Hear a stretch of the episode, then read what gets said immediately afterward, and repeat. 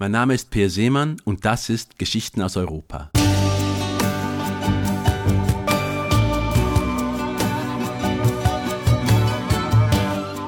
Samothraki in der östlichen Ägäis war lange Zeit ein Paradies für Hippies. Man konnte einen Monat lang dort campieren auf einem Zeltplatz, der eine einzige Steckdose bot, eine Dusche am Strand und einen kleinen Laden.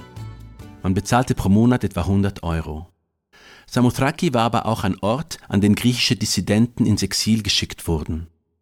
Die Ferien legen außerhalb der Saison nur wenige Male in der Woche an, viele Menschen sind Selbstversorger. Sie haben viel Zeit, um Geschichten zu erzählen, und eine davon erfahrt ihr jetzt.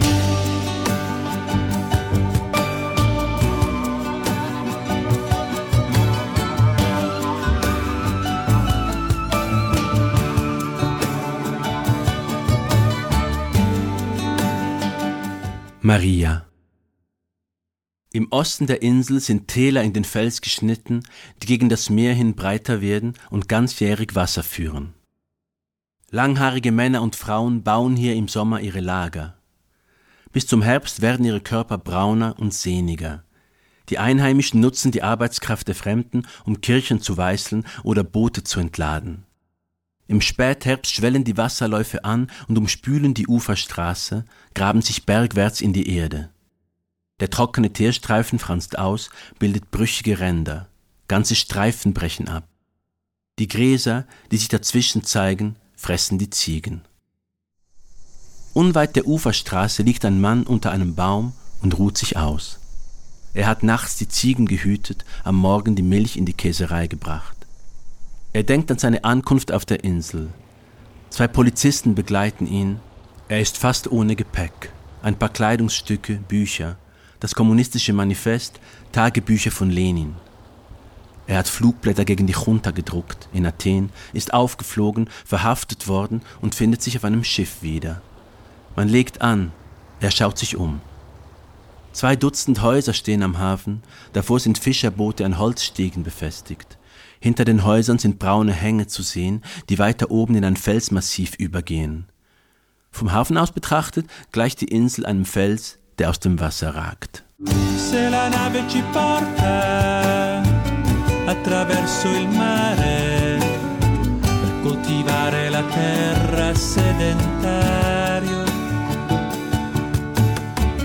Se la nave ci porta attraverso il mare eine Familie versorgt ihn mit Esswaren. In die Tochter Maria, die mittags für ihn kocht, ist er bald unsterblich verliebt.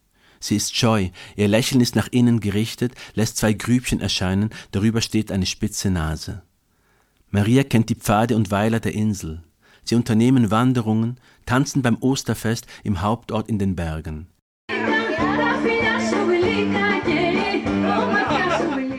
Schließlich verkauft ihm der örtliche Pater ein Stück Land. Sie heiraten und Maria führt ein Lokal am Hafen. Er schafft sich Ziegen an, beginnt mit dem Anbau von Gemüse. Als die Junta abdankt, verschwendet er keinen Gedanken daran, zurückzukehren. Liefert er morgens die Milch ab, sieht er dem Käser zu, wie er die Molke abschöpft, den frischen Feta schneidet. Die Käsestücke liegen in der Lauge. Archen im Salzmeer, meint der Käser, der auf dem Festland studiert hat. Er hört des Käsers Schilderungen von Straßenprotesten in Saloniki und Athen.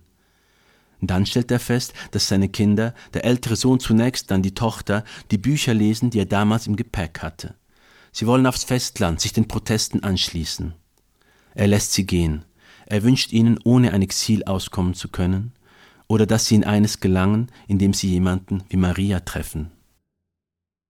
Se la nave ci porta attraverso il mare per coltivare la terra sedentario.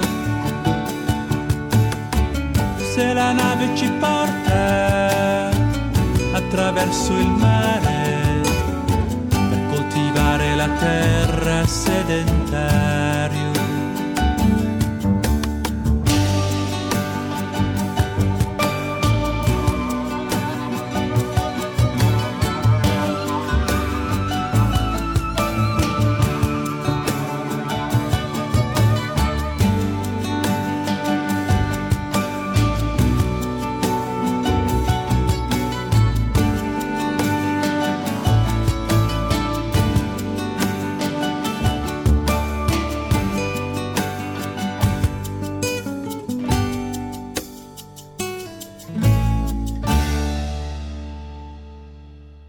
Geschichten aus Europa.